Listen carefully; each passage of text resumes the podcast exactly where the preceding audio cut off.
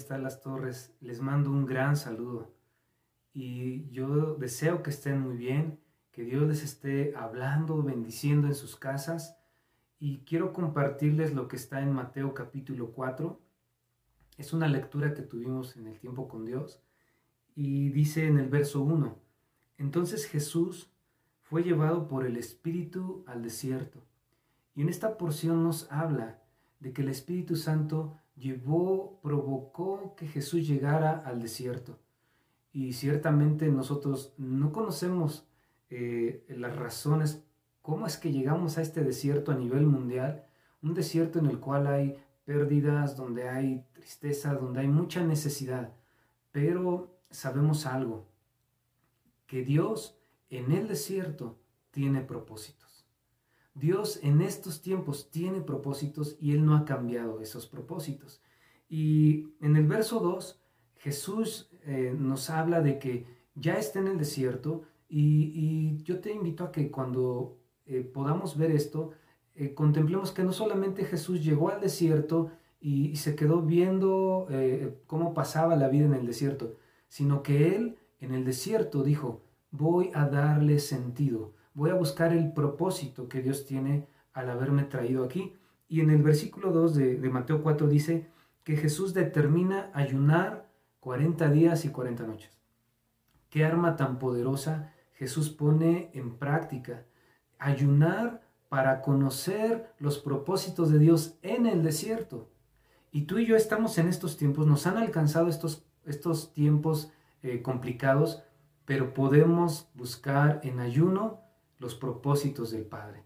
Y dice que ayuna 40 días y 40 noches. Y, entonces eh, quiero llevarte a una segunda escritura que está en Oseas, capítulo 2 y verso 14. Dice, He aquí, yo la atraeré y la llevaré al desierto y hablaré a su corazón.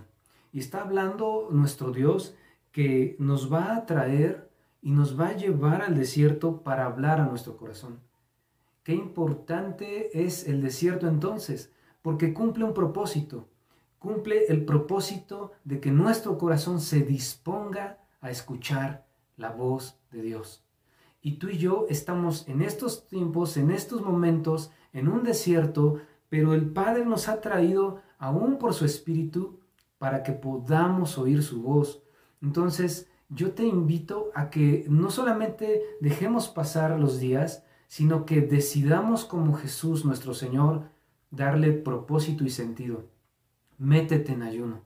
Jesús decide proclamar un ayuno por 40 días, 40 noches, y el Padre le iba a hablar, y el Padre iba a manifestar su poder en el desierto. Y, yo quiero que, me acompañes nuevamente a Mateo capítulo 4. Dice en el verso 3, eh, hay un desierto, Jesús proclama ayuno, pero viene el tentador. Es decir, como si no bastara el desierto, viene el tentador. Y a veces, en medio de estas circunstancias, eh, diríamos, aparte de todas estas circunstancias, está esto más, o está esto más, pero tiene aún un propósito.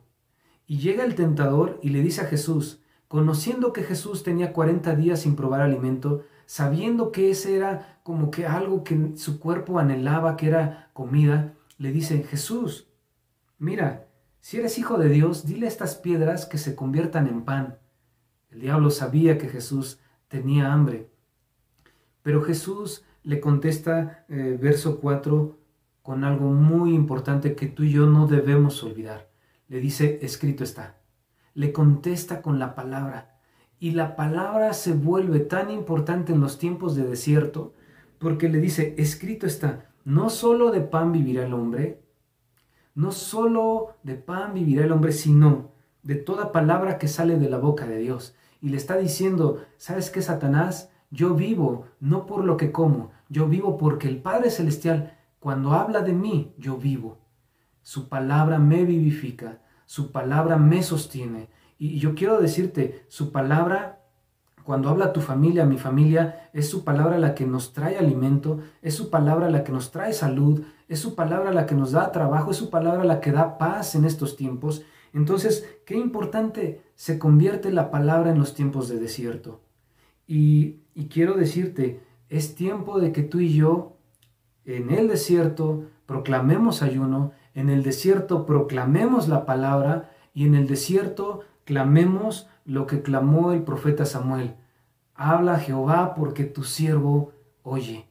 Porque ese es el propósito. Y quiero volverte a leer Oseas capítulo 2, verso 14. Pero ve aquí, yo la traeré y la llevaré al desierto y hablaré a su corazón. Que Dios hable a la congregación, que Dios hable a nuestros pastores, que Dios hable a las familias, que Dios te hable a ti y me hable a mí en estos tiempos de desierto, en este tiempo de ayuno y en este tiempo donde vamos a proclamar con su palabra libertad y salvación. Que Dios te bendiga y que Dios llene tu casa con su presencia, con su palabra, con su voz. Bendiciones.